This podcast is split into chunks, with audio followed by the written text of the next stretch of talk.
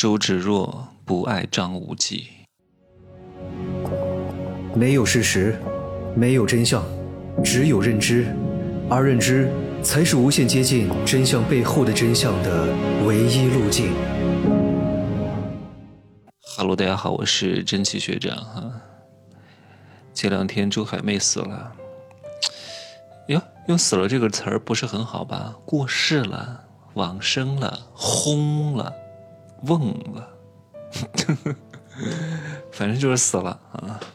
任何人都逃避不了这个话题。人从出生的那一刻就注定着要走向死亡，每呼吸一次就意味着你衰老了一点点，这就是规律啊。我对他唯一一个有印象的剧呢，就是他和马景涛演的《倚天屠龙记》。我记得有一次是在我上小学的一个暑假，我每天下午吃着麻辣烫看两集《倚天屠龙记》，那个时候吃麻辣烫便宜啊。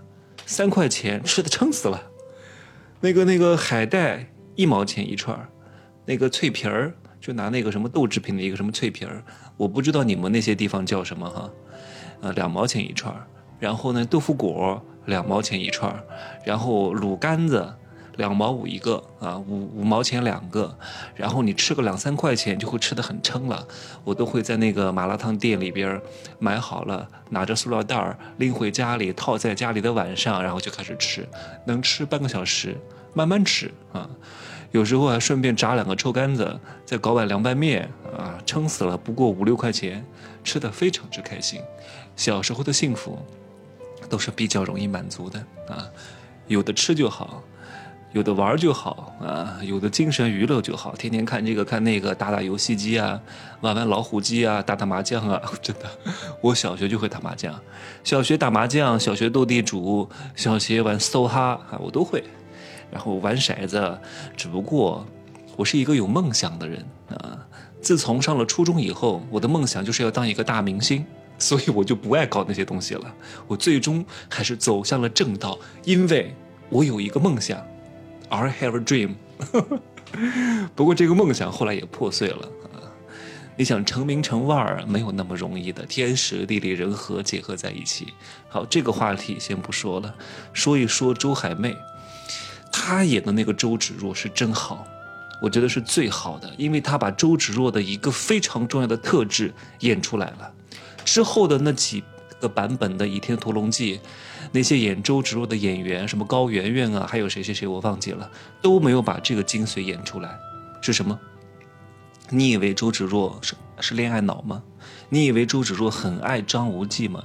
你以为周芷若对张无忌是因爱生恨吗？并不是，周芷若根本就不爱张无忌。周芷若是一个非常非常有野心的人。论爱不爱这件事情，赵敏一定是比周芷若更加爱张无忌的。因为赵敏从小家境优渥啊，身份也比较特殊，是个公主，衣食无忧，从小备受关怀，呃，所以各个方面都是比较圆满的。当一个人圆满之后，才有可能有点真情。只不过这个人呢，因为从小受到很多人的优待，性格上有点强势，嘴上不认怂，但其实他在行动上爱张无忌爱的非常之卑微的。你反过来看，周芷若看似好像很温柔、楚楚可怜，其实她内心当中恨不得把张无忌敲骨抽髓，啊，她所有的一切全部都是伪装的。她爱的不是张无忌这个人，而赵敏爱的是张无忌本身的特质。周芷若爱的是什么？周芷若从小。没有得到的东西太多了，他太渴望站在权力的巅峰了，他太渴望操控一切了。他爱上张无忌，也只不过是他实现最终梦想的一个手段而已。他并不爱张无忌，他爱的是张无忌有可能成为武林的领袖，有可能率领这个明教带领的那种什么。什么各种各样的人马去攻打什么朝廷，最终夺得王位，那他呢就有可能是未来的皇后娘娘。他爱的不是这个人，爱的是他未来以后的位置。就像很多女人爱的不是某一个人，她只爱县长，谁能当上县长，她就爱谁。至于这个县长是谁，她不关心，明白吗？所以你想想看，如果真的张无忌归隐山林之后，周芷若还会嫁给他吗？嘴上口口声声说我爱你，我爱你这个人，我不爱你的钱。你没有了钱，我依旧爱你。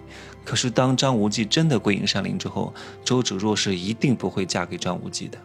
她要的不是当张无忌的老婆，她要的是当未来皇帝的正宫娘娘。而赵敏会，赵敏爱的是张无忌的本人，对吧？在原著当中有一个情节啊。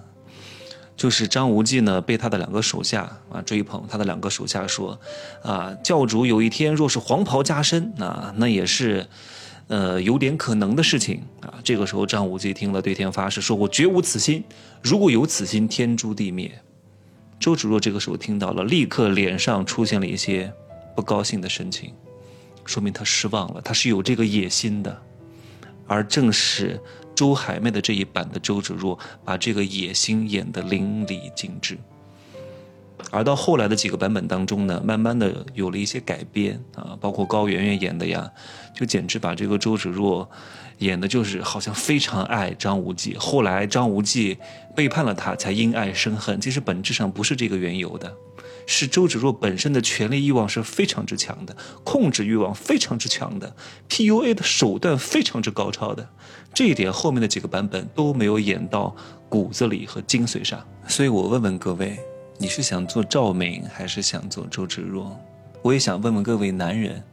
你是喜欢周芷若这种表面上非常温柔，但其实控制欲极强的女人，而且她爱的不是你，还是喜欢像赵敏这样看上去性格有点撒泼打滚、有点强势，但其实是真的爱你，而且是爱你本身特质的女人？